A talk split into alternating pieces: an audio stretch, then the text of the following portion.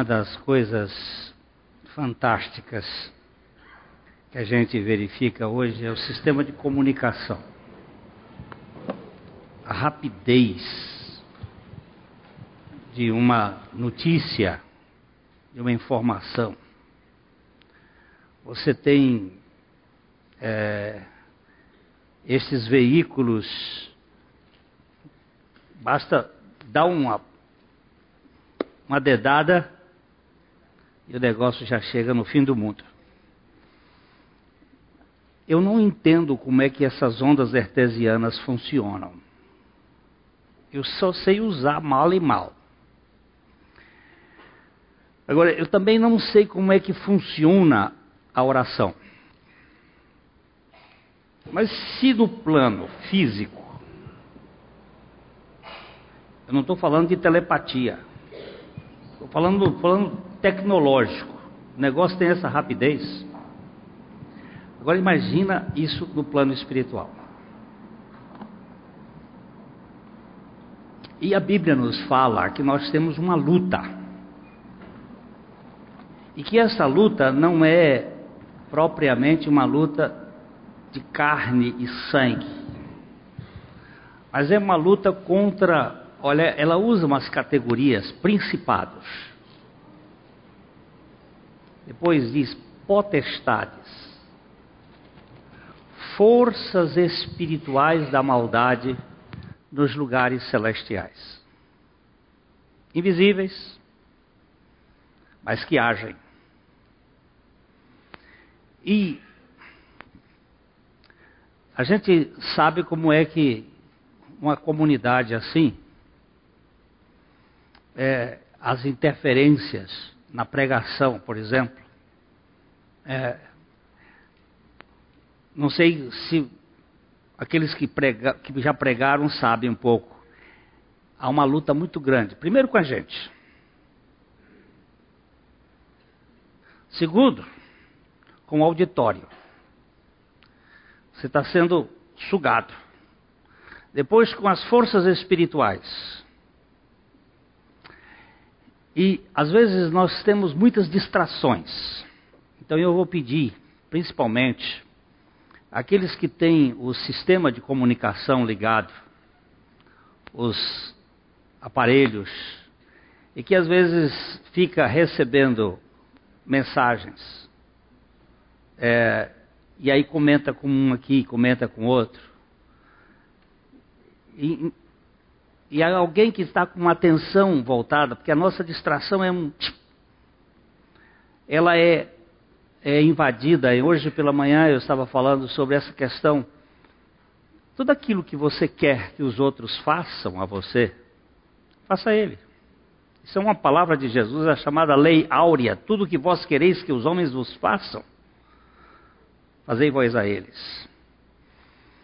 Então, se você veio a esta reunião e, e não está muito interessado, tem problema dá uma cochiladinha, mas não prejudique, não prejudique o outro.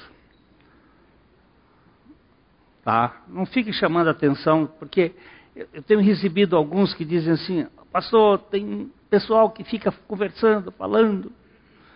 Nós não queremos impor nada aqui, mas queremos que você tenha consciência de que é importante que o outro que está ali participando, ele, ele quer participar e, e as interferências, elas vêm e muitas vezes distrai e a, acaba produzindo uma irritação no ambiente. E que o Senhor tenha misericórdia de nós, para que nós tenhamos serenidade. É, nós estamos caminhando no Evangelho de João. Nós temos quatro evangelhos. Estes evangelhos, é, a gente poderia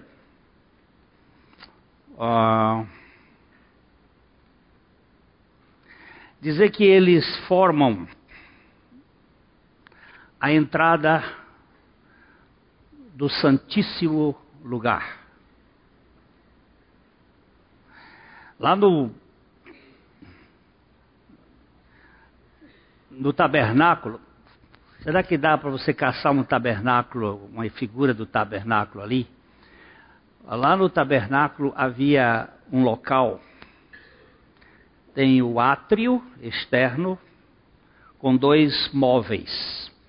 Os móveis do átrio é um altar de bronze e uma bacia de água de bronze, e era foi feita com os espelhos das mulheres. O espelho, naquela ocasião, não era feito de vidro, era feito de bronze. E estes dois elementos são os elementos de purificação, de limpeza. Depois tinha os, o, o santo lugar, onde tinham três, três móveis. Aqui, talvez, três móveis, que são os móveis ligados a, ao ato de adoração o candelabro com os seus sete braços. Hum? Candelabro com os seus sete braços. Depois nós temos. É, aqui ele está tá mostrando um pouco do, do, do átrio, de aqui o, o propriamente. Vocês estão vendo aqui uma, duas, três, quatro, cinco colunas que estão do, do átrio para o santo. E o santo dos santos está aqui para dentro. É, pode, pode, deixar aí, pode deixar aí que eu aqui eu vejo aqui. Isso aqui tudo é muito simbólico, cada uma destas desses pilares que formam a cerca deste local. Aqui está o, o, o altar de bronze, aqui está a bacia não tinha essas mesas assim, um pouquinho menor. Aqui os animais que deveriam ser sacrificados. Para entrar no, no santo lugar, então tinham seis, cinco peças de acácia. Acácia é, uma, é um espinheiro, que é mostrando a natureza humana, com um pé de prata e a cabeceira de prata, redenção e quando você entrava lá no santo, será que tem um santo dos santos por aí, um, um santo lugar que é esse lugar aqui? Tem é, três elementos, que é o candelabro, a, a mesa da propiciação e um altar de ouro para colocar incenso. E aí entrava no santíssimo lugar o Santíssimo Lugar, é aquele lugar lá, e aqui só está mostrando uma, duas, porque está tirado, mas são quatro colunas. Aqui são cinco, aqui são quatro. Aqui está o, o candelabro, aqui está a mesa do, da propiciação e ali está o altar de bronze. E lá dentro está a arca do Senhor. E, e para entrar na arca existia quatro colunas. Quatro colunas. Alguns dizem que essas quatro colunas tipificam o Evangelho. Porque para você entrar na presença de Jesus Cristo, você precisa entrar por meio do conhecimento do Evangelho da graça de Deus. E os quatro evangelhos seriam como que a revelação de Deus através de quatro escritores com propósitos específicos para a salvação do mundo. Mateus pregando para judeus, Marcos pregando para romanos, Lucas pregando para grego e João, que prega para todo mundo, que prega para judeu, que prega para samaritano, que prega para grego então a visão de João é uma visão assim mais abrangente. E ele estaria representado nestas quatro colunas aqui, essas colunas seriam o evangelho que ia anunciar a realidade espiritual da arca ou da redenção que foi feita pelo sacrifício de Jesus Cristo. Nós temos caminhado aqui durante esse tempo, nos capítulos 1, aquele, aquele flash que o Espírito Santo disse que no princípio era o Verbo, o Verbo estava com Deus, o Verbo era Deus, todas as coisas foram feitas por meio dele, nada do que foi feito se fez. E aí vimos toda a realidade do Verbo que se encarna, que toma a forma humana, que vem habitar entre nós, e que depois João Batista aponta e diz: Este é o Cordeiro de Deus que tira o pecado do mundo.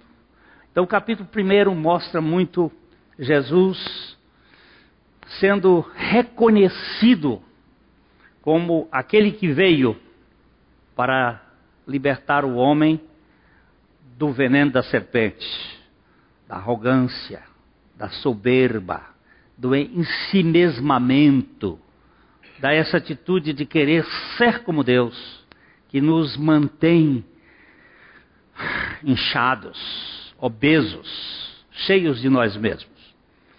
O capítulo 2, ele trabalha muito a ideia de desta coisa, o que aconteceu, que começa com o primeiro milagre de Jesus, porque o capítulo, o livro de João, ele trata de sete milagres antes da cruz e um milagre depois na ressurreição. Sete milagres que são ideia da revelação da perfeição do ministério físico de Jesus Cristo.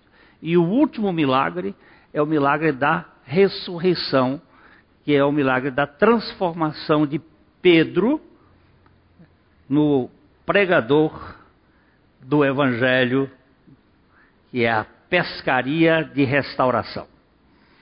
Então, é, neste capítulo 2 é o, a crise do casamento. E Jesus vai lá e restaura a festa.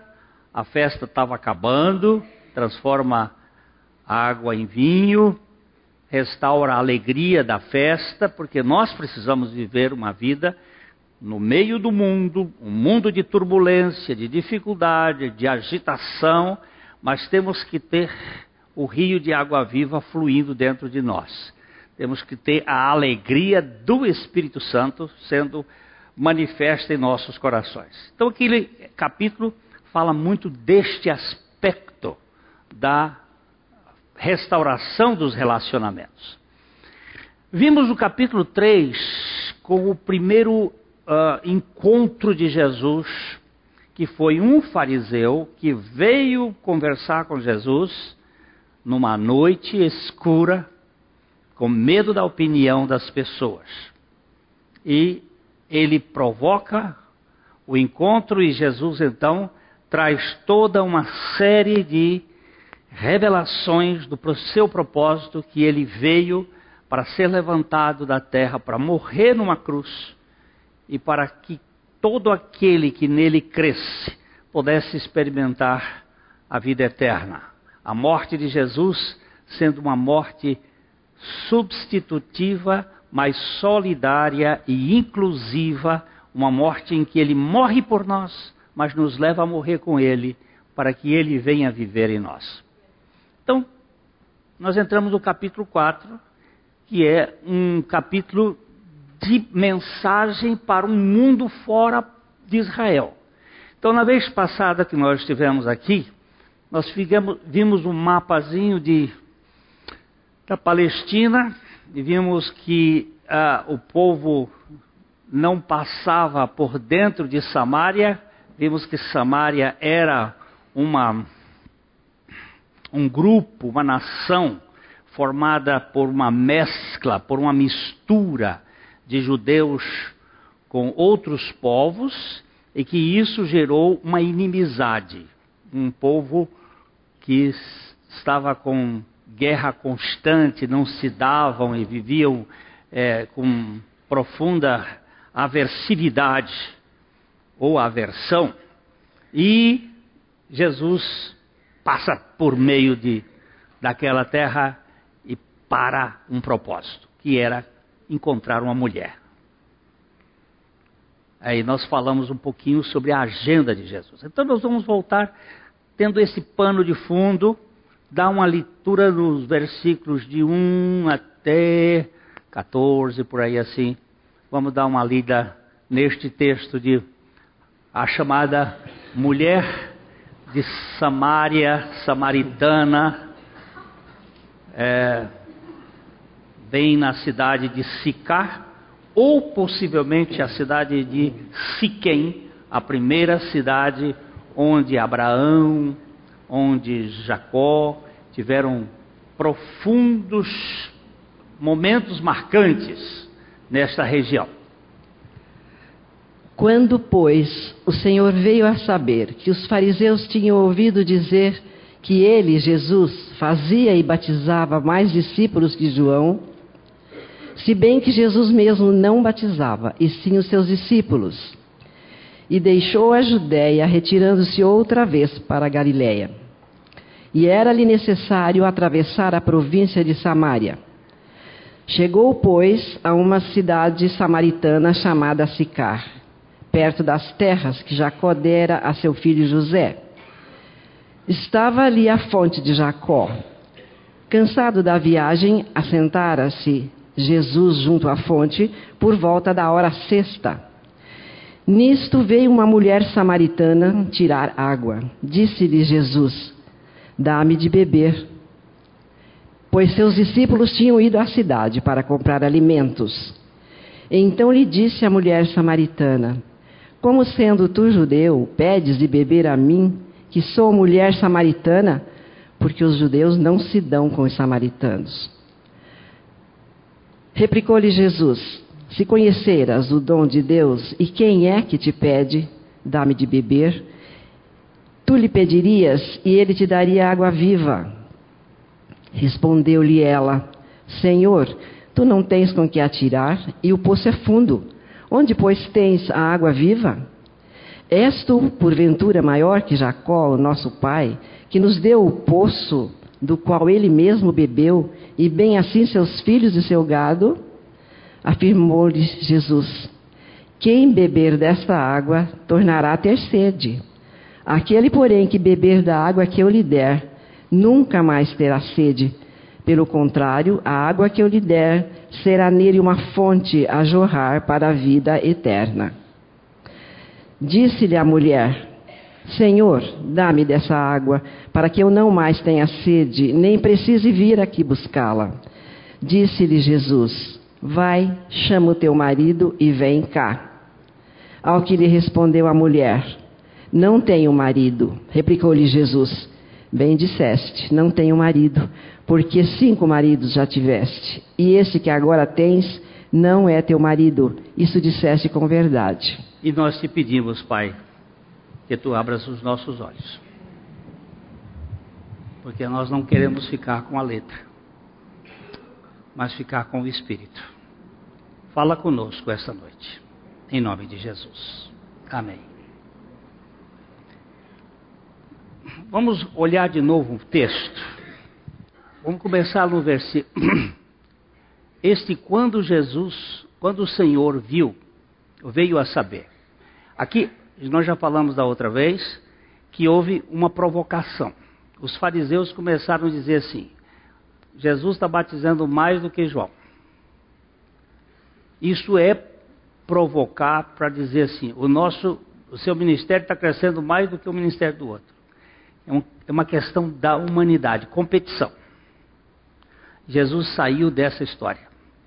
Veja que ele, a Bíblia diz que ele mesmo não batizava, mas os seus discípulos, ele deixou a Judéia, retirando-se outra vez para a Galiléia. Lembre-se, Judéia aqui embaixo, Galiléia lá em cima, Samaria no meio. Cadê o, o, o, o mapinha? Vê se você acha aí. Então, Judéia embaixo, Galiléia e perdão, Samaria e Galileia. Para um judeu passar por meio da Samaria era um problema sério, porque eles iam ser, ó, aqui, cadê? Aqui nós temos, ó, Samaria aqui, Judéia aqui, só que não está aqui bem, e a Galileia aqui em cima. Ou eles vinham por aqui por, pelo mar ou pelo, pelo litoral, ou eles vinham por aqui pela Pérea, pelo outro lado do Jordão, que isso aqui, é aqui é, o, é o lago de Genezaré, aqui é o lago de Genezaré, aqui é o lago ou Mar Morto, e aqui está o Jordão, aqui é o Jordão correndo aqui. Então o judeu que estava na Judeia passava para Pérea, daqui eles viajavam e iam para Galileia. Ou então eles iam por aqui por, por fora, mas passar pela Galileia, pela Samária, era um insulto. Ia provocar. Ia criar problemas. Então eles não passavam. Mas aí o texto bíblico, agora vamos voltar lá para o texto bíblico. Essa aqui é a Palestina no tempo de Herodes, é um pouco mais complexo para Deus as tetrarquias aqui. Agora vamos ver aqui, ó. Era-lhe necessário, verso 4, era-lhe necessário atravessar a província de Samaria. Este era necessário não é que que, que fosse é, obrigado a passar. Não. Eles não iriam passar. Mas esse era necessário aqui é que havia uma imperiosidade da agenda de Deus. Deus, porque você sabe que Jesus nunca fez nada por conta própria. Tudo que ele fazia era segundo a vontade do Pai. Ele disse: Eu nada faço por mim mesmo. Eu ouço o Pai falar e eu faço. Eu faço como o Pai manda. Então ele foi porque tinha uma mulher que ele precisava encontrar com ela. Às vezes o nosso ministério a vida toda é só encontrar com uma pessoa. Como foi o caso de Anna Sullivan, que o ministério dela foi tomar conta de Helena Keller, uma menina que era surda e cega. E o ministério dela todo foi este, toda a vida. Nós não sabemos qual é o nosso ministério, a quem Deus quer que nós toquemos. O que acontece é que era necessário atravessar a província da Samária. E Jesus chegou a uma cidade samaritana chamada Sicar, que pode ser Siquém, ou uma cidade muito próxima de Siquém, que foi a primeira cidade em que Abraão entrou, e perto das terras que Jacó dera a seu filho José. Ali estava uma fonte. Essa palavra fonte aqui é ah, não do sentido, era um, ali estava lugar onde tinha água. Uma fonte ah, estava ali a fonte de Jacó. Cansado de viagem, assentara-se Jesus. Aqui mostra a humanidade de Jesus. Cansou. Porque Deus não se cansa, nem se fatiga. Mas ele era um homem histórico, um homem que, que tinha carne, osso e sangue. Ele cansou. E assentara-se Jesus junto à fonte por volta da hora sexta. Hora sexta é meio-dia, sol quente. Pelo que se mostra aqui, é no início, porque ele diz depois Levantai os vossos olhos. Vocês dizem que tem quatro meses para a ceifa. Levantai os vossos olhos e sabei que a, já está branca a, a, a, a. Isso significa que era no início das plantações. O sol era muito quente. E ele então. Ah, veio uma mulher samaritana tirar água e disse-lhe Jesus: Dá-me de beber. Na outra vez nós vimos isso aqui, que esta é a única vez que Jesus pede algo a alguém. Alguém depois me disse assim, mas ele pediu a João Batista para o batizar. Não, ele, ele disse a João Batista que era necessário que ele o batizasse. Porque era necessário que se cumprisse a justiça de Deus. Mas Jesus nunca pediu nada para ninguém, a não ser para essa mulher. Ele disse: dá-me de beber. No caso de Nicodemos, foi Nicodemos quem provocou a conversa com Jesus e provocou-a de um ponto de vista religioso. No caso aqui da samaritana, é Jesus que provoca a conversa com ela e com a perspectiva redentiva de alcançar o coração dela. Porque ele tinha um propósito de Deus. Mas ele parte da sua própria necessidade. Eu estou com sede, dá-me de beber. E isto gerou, uh, ele diz que os seus discípulos tinham ido à cidade para comprar alimentos. Aqui a doutora Edmeia diz que foi um supermercado muito pesado, porque teve que levar os doze. Devia ser muita coisa para pegar todo mundo para cada um trazer comida, né? Então, Jesus então lhe disse a mulher samaritana: Escuta, sendo tu judeu, pedes de beber a mim, que sou mulher samaritana? Ela mostra logo o que existia, a inimizade, o problema. E o, este parêntese aqui significa que isso foi talvez um comentário do João, porque os judeus não se dão com os samaritanos. E ele não, ao escrever, ele não, não se davam, ele disse não se dão com o samaritano. Eles têm uma aversão um com o outro. Aí replicou-lhe Jesus: Se conheceras. Esta forma aqui é mais do que perfeito. Talvez um, uma tradução um pouquinho mais compreensível para nós que não usamos mais que perfeito hoje em dia se tivesseis conhecido, se conheceras o dom de Deus, se você já tivesse conhecido a dádiva de Deus, porque Deus amou o mundo que deu o seu Filho unigênito. Esta é a dádiva de Deus ao mundo, porque Deus tem dois presentes um presente para o mundo e um presente para a igreja. O presente do mundo é Jesus. O presente da igreja é o Espírito Santo. A Trindade. O Pai deu o, o Filho para salvar o mundo e deu o Espírito Santo para trazer alegria, vitória, poder à igreja. Porque o reino de Deus não é comida nem bebida, mas justiça, paz e alegria no Espírito Santo. Então aqui ele está dizendo: se tu tivesses conhecido o presente de Deus, o dom de Deus, e quem é que te pede, dá-me de beber, tu lhe pedirias e ele te daria água fluente água viva, não água parada, água corrente, água saudável. Mas ela tomou um susto e diz o seguinte: ah, onde é que ela está? Nove. Ah, respondeu-lhe ela, Senhor.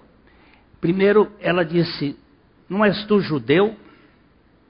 Sendo tu judeu, ela reconhece Jesus como judeu. De repente ela mudou de opinião quando ele falou no dom de Deus e ela chamou de Senhor. Senhor, tu não tens o que tirar. O poço é fundo.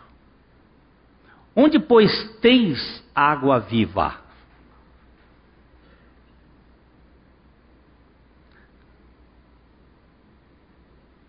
Que história é essa? O senhor não tem nenhuma lata. Todo o judeu que viajava, toda pessoa que viajava antigamente, ele tinha uma vasilha para buscar água, porque a água era sempre foi a coisa preciosa viajante. Essa semana no grupo de homens da igreja puseram um peba. Você sabe o que é peba? Um tipo de tatu lá no, no interior do Mato Grosso, que está seco, seco. E os viajantes pararam para fazer micção em terra solta. E apareceu um peba cavucando a urina de tão sedento que ele estava. E o caboclo que ia viajando lá pegou uma, uma vasilha, encheu uma tampa da, da sua a, a, água mineral, como é que chama aquilo ali? Ai, meu Deus. É. Você bota café, cafeteira, garrafa térmica. O alemão está aqui rodando. Encheu a garrafa térmica com água e, e o bichinho sentiu o cheiro. E correu e ele. Porque, gente, sede dói. Eu já passei sede uma vez. Eu vou contar para vocês. No interior do Piauí, numa Rural Willis. A Rural Willis furou o pneu. Nós tivemos que levantar, não tinha macaco. Tivemos que fazer uma bimbarra, não sabe? Uma forquilha, enfiar um pau, levantar. Depois de duas horas de trabalho, conseguimos trocar o pneu e andar um quilômetro e meio, acabou a gasolina. Aí, aí não tem, não tem bimbarra, tem que caminhar. E nós andamos cinco horas no sol. Depois daquele trabalho, meu irmão e eu estávamos exaustos. Eu estava com uma sede louca. A língua parecia língua de papagaio. Aquela língua seca. De repente eu escutei um barulho. Jumento! Digo, Hélio, meu irmão, tem um, um, um cara mexendo com um jumento ali, quem sabe. Aí entramos para lá e ele vinha com uma carga de manga. Meus irmãos. Eu cheguei para o homem e disse: Quanto o senhor quer por essa carga de manga? E ele disse assim: Moço, você não é daqui. Aqui não se vende manga, pega o tanto que você quiser. Aí eu enchi os bolsos de manga e saí chupando manga. E depois, outra coisa: quando você bebe água depois de manga, é a melhor coisa do mundo. Depois de abacaxi é horrível, mas depois de manga é uma delícia. A água chega era doce. Quando nós chegamos lá adiante, mas quem tem sede dói. Mas aqui Jesus não estava falando de sede, desta sede física ele estava falando de uma sede de significado, de uma sede da alma. Vamos, vamos deixar esse textinho aqui, vamos lá para o Salmo 63, versículo 1.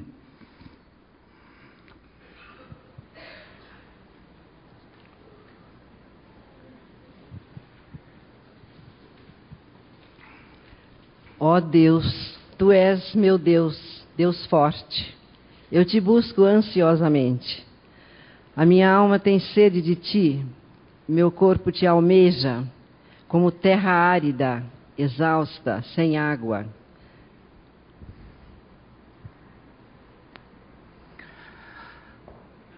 Esse salmo Davi está fugindo de Absalão, do filho dele que quer roubar o poder, ele estava fugindo a pé. E ele entrou no deserto da Judéia. E ele estava andando. E ele comparou a sua sede, a sede da alma, da sede física. E ele diz assim: Ó oh Deus, tu és o meu Deus forte. Eu te busco ansiosamente, eu te desejo ansiosamente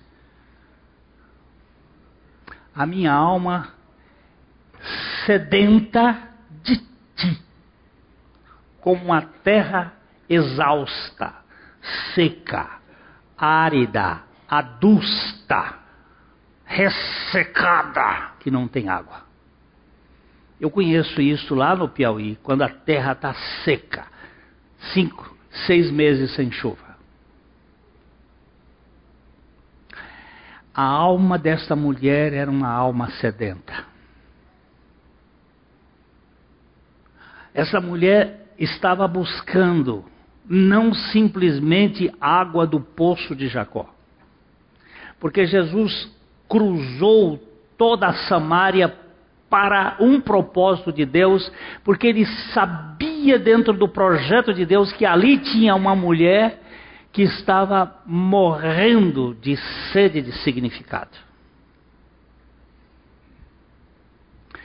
Ele diz assim: se você soubesse, se você tivesse conhecido o dom de Deus, eu, você ia pedir para ele e ele te daria água viva. Mas o senhor não tem, o poço é fundo, onde tu tens essa água. És porventura maior do que Jacó, o nosso pai, que, que nos deu o poço. A gente, eu fui procurar semana passada onde foi que Jacó cavou esse poço. Não achei. Mas devia ser uma tradição que Jacó tivesse cavado o poço, esse poço, em Sicá, do qual ele mesmo bebeu, bem assim os seus filhos e o seu gado. E afirmou Jesus: Olha, mulher, quem beber desta água tornará de sede. Aquele, porém, que beber da água que eu lhe der, não é uma água que você busca. Às vezes esse verbo dá aí, que esse verbo é o verbo do evangelho. Não é a conquista de Caim, porque lá no nascimento de Caim, Eva disse: adquiri um varão com auxílio do Senhor. Mas quando ela pariu, a Abel disse: deu a luz a Abel. A religião é uma aquisição, o evangelho é uma dádiva, é um dom. A água que eu lhe der, não é que você vai conseguir, nunca nunca mais terá sede. Pelo contrário, a água que eu lhe der será nele uma fonte a jorrar para a vida eterna. Volta, eu só quero que você volte um pouquinho para cá, um pouquinho para cá. Põe, sobe um pouquinho mais de novo, sobe. Não, não é, você está descendo. Para mim descer. Aperta no poço. Tem problema. Lá em cima, tá, o poço está aqui, aqui, aperta no poço. Esta palavra poço está aqui, ó. Frejar. Esta palavra poço aqui é para baixo. Buraco que você escava. Agora passa para cima. Aqui a palavra fonte. Vamos mais um pouquinho. Onde é que está a fonte? 14, 14, 14. Que beber para uma fonte. Olha aqui a palavra. Neguer. Neguer. Aquilo que jorra. Não é aquilo que você cava para ir buscar. É aquilo que esboroa as fontes que sobem. Piauí, de novo. Tem o maior lençol freático do Brasil. Lá numa região, poços artesianos jorram 60 metros de altura. É preciso tapar o poço. Quando cava, ele. Só que não é utilizável porque sai a 54 graus. Então não dá para fazer agricultura. É quente a água. E não dá para você armazenar para esfriar, porque o sol de lá são dois para cada pessoa. Então não dá para esfriar a água. A água fica quente no reservatório para sempre. Então não dá. E aqui é o seguinte: ele diz: aquele que beber da água que eu lhe der, nunca mais terá sede. Pelo contrário, a água que eu lhe der será nele será em ele, será em ele, será nele uma fonte. Não um poço que você tem que cavar e buscar, mas um, um jorrante, mas um poço artesiano. O poço artesiano é esse que jorra. O que não jorra é semi-artesiano ou então um poço cacimbão. Mas é o poço que jorra. E aí nós temos que verificar João dizendo isso mais na frente, no capítulo 7, versos 37 a 39 de João, ele vai mostrar esse jorrar do Espírito Santo dentro do homem, do espírito do homem.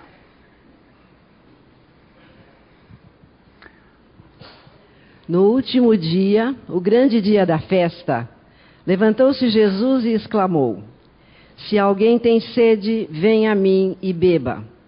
Quem crer em mim, como diz a Escritura, do seu interior fluirão rios de água viva. Isto ele disse com respeito ao Espírito que havia de receber os que nele crescem, pois o Espírito até aquele momento não fora dado, porque Jesus não havia sido ainda glorificado. Esse texto ele é conclusivo para aquele momento. Ele está dizendo aqui, ó, o último dia, o dia da festa dos tabernáculos, o dia da festa onde eles lavavam o, a, as escadarias do templo. Nós temos aqui no Brasil, lá no Senhor do Bonfim, lavagem de escadaria. Isso, isso é uma tradição judaica. Eles lavavam o dia da purificação do templo, eles jogavam, então cada um levava um cântaro de água e chegava lá, jogava e descia aquilo, e Jesus olhou para aquele, aquele ritual e, e disse assim: ah, Se alguém tem sede, vem a mim e beba.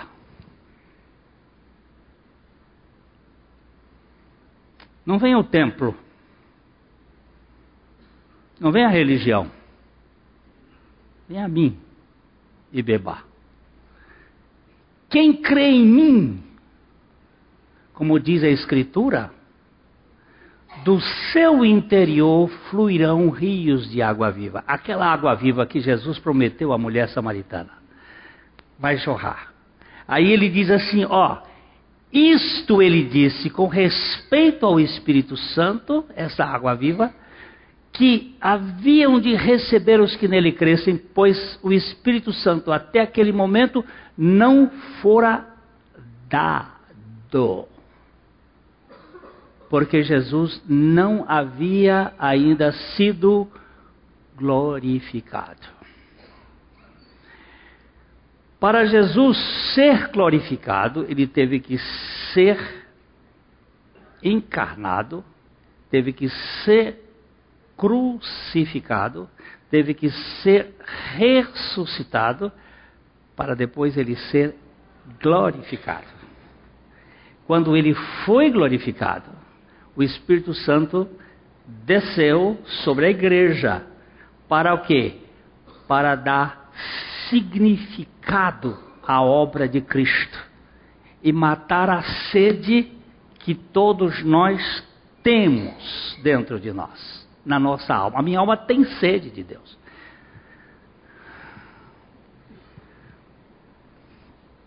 Eu posso, é importante, eu posso ir por uma escola, eu posso aprender, conhecimento é bom, eu posso estudar, é importante estudar, eu me torno um bacharel, isso é importante.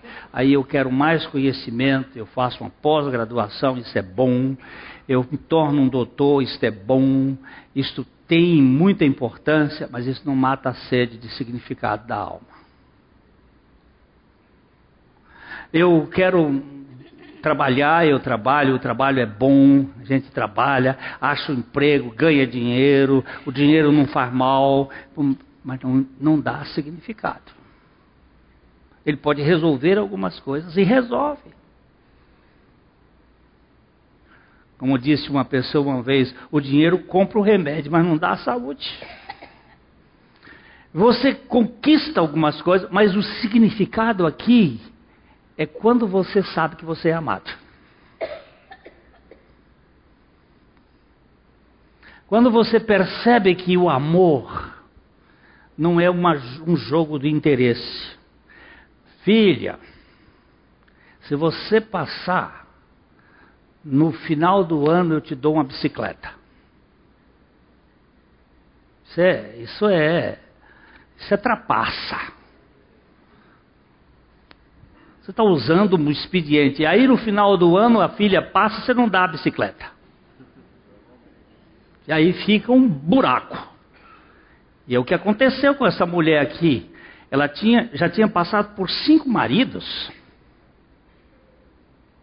Nós falamos aqui que, na outra vez, que a, a possibilidade de que ela fosse uma aranha negra, uma espécie de consumidora de marido, matava tudo. Mas também pode ser que ela fosse uma mulher que foi desprezada por cinco maridos. Eu tenho até essa, essa preferência de admitir isso, de que ela foi é, dispensada. E mesmo porque num dia moderno, hoje, no, no tempo de hoje, os relacionamentos são muito fugazes e muito é, descartáveis.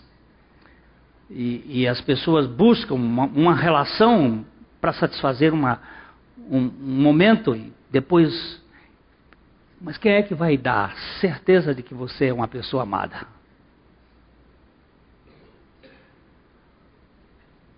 Que ninguém pode roubar aquele amor que foi dado ali. Ah, disse Jesus: Vai chamar teu marido.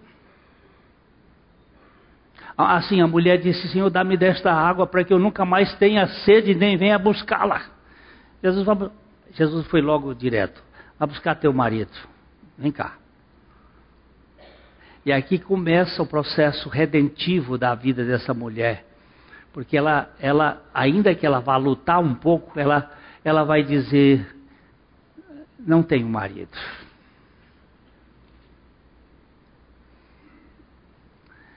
Eu sou uma mulher solitária. Porque sabe que foi que Deus disse?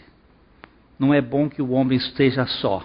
Far-lhe-ei uma auxiliadora que lhe seja face a face. Que se enamore, que lhe seja idônea, idêntica. Mas quando ela aqui diz assim, eu sou, eu não tenho marido. O que ela quis dizer foi o seguinte: eu sou uma mulher sem companhia, sem companheiro. Talvez seja a doença da multidão solitária. É uma multidão,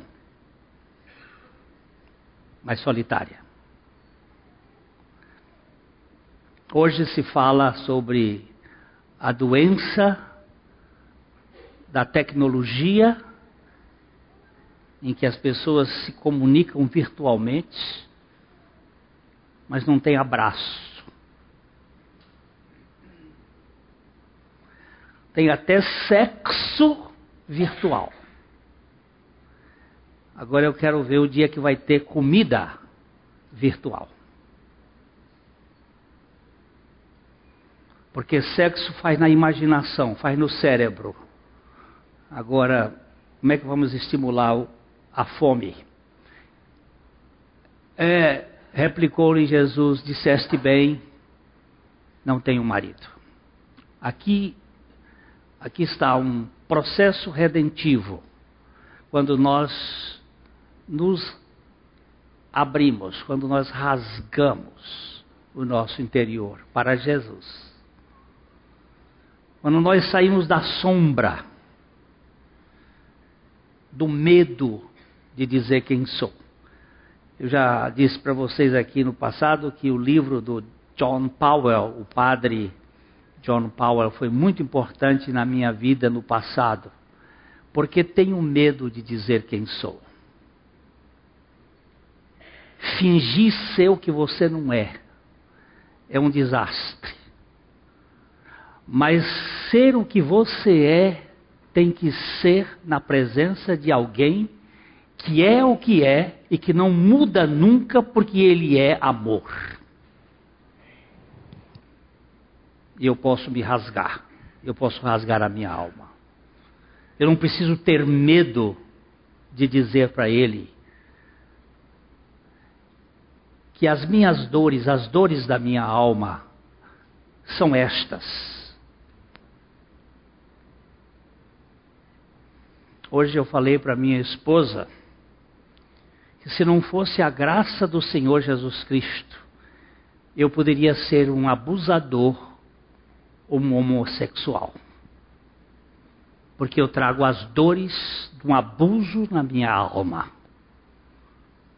Mas graças a Deus, porque Jesus Cristo me encontrou. E graças a Deus, porque nós podemos tratar disso com luz de holofote e não com luz de lamparina, escondendo a verdade, escondendo a dor. Brennan Manning diz que aqueles que não podem dizer as suas dores, eles não podem curar as dores dos outros. Porque muitas vezes é a sua dor que vai ser o bálsamo para curar o outro. Porque na misericórdia de Deus, aquilo que nós experimentamos da misericórdia, podemos ser misericordiosos para com aqueles que passam por tribulações. Jesus disse: mulher, você já teve cinco maridos. E esse agora que você tem é apenas um step furado ele não é o teu marido. Você disse muito bem. Marido não é um macho procriador. Marido é um ser relacionador. É, certo que os homens falam pouco, mas não é tanto o que eles falam, mas a presença que eles têm eu tenho um marido. Ou eu tenho uma esposa. A esposa a gente sempre sabe que tem porque ela fala.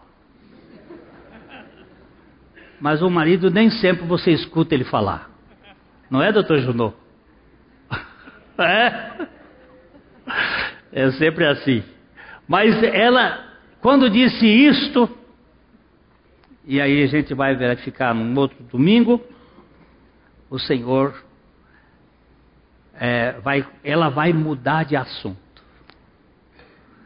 Porque nós nunca queremos mexer na nossa ferida. Vamos trocar de assunto. Você vai ver que ela troca de assunto logo. Dá uma puxadinha para o verso 19. Senhor, disse-lhe a mulher: vejo que és profeta. Ela diz que Jesus primeiro era judeu, depois ela diz que Jesus era Senhor, agora ela considera Jesus como profeta. Sabe por que, que ela diz? Nossos pais adoravam neste monte. Vamos falar sobre adoração? Vamos. Vamos brincar de adoração agora aqui, que o assunto já me pegou em cheio. O Senhor está dizendo que eu tenho uma carência, que minha alma é uma falida alma. Eu não quero entrar nesse assunto, não. Vamos mudar de assunto, vamos tratar sobre adoração. Olha, até os seus pais disseram que é lá em Jerusalém, os nossos dizem que é aqui no Monte Gerizim, mas nós vamos deixar isso para domingo que vem. Gente, nós não queremos ser tratados no nosso assunto real. Nós queremos simplesmente passar uma espécie de tocinho por cima para dar um cheiro. Mas a nossa necessidade é que nós temos fome e sede de amor, de aceitação incondicional de um Deus que pode matar a fome de nossa alma. E esta você não vai achar na Igreja Batista, da Igreja Católica, da Igreja Assembleia, da Igreja Presbiteriana, da Igreja isso, no budismo. Você não vai achar em. Você só vai achar naquele que se encarnou, foi crucificado, ressuscitou, está exaltado e pode satisfazer a sua necessidade, porque ele vive sempre para interceder por aqueles e ele pode salvar totalmente todo aquele que nele crê. Nós não estamos falando de religião, nós estamos falando de evangelho. Evangelho é Deus fazendo tudo por sua graça para nós que somos carentes, miseravelmente carentes, como essa mulher samaritana. Ah, eu dou graças a Deus, porque eu também faço parte deste poço que eu tenho, tinha que pegar água e fui levado para uma fonte que jorra dentro de mim para a vida eterna. Terminando, parêntese, nós estamos estudando um livro com os homens, e este livro tem um capítulo sobre o mais santo, o mais curador. Que nós vivemos sempre depois do mas. Por exemplo, ah, Deus é bom, concorda? Mas eu estou muito cansado.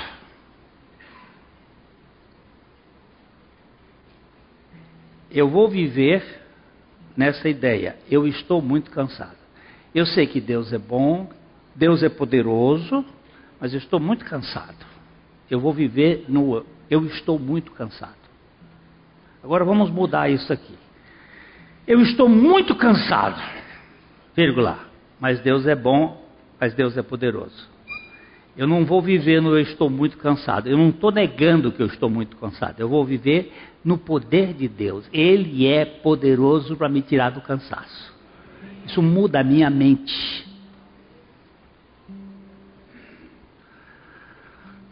Deus,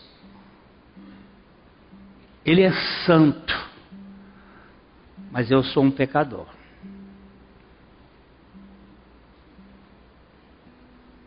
Aí eu vou vivendo no meu pecado. Ó, eu sou um pecador, mas Deus é santo. Agora eu vou botar melhor. Eu sou um pecador, mas eu sou santo.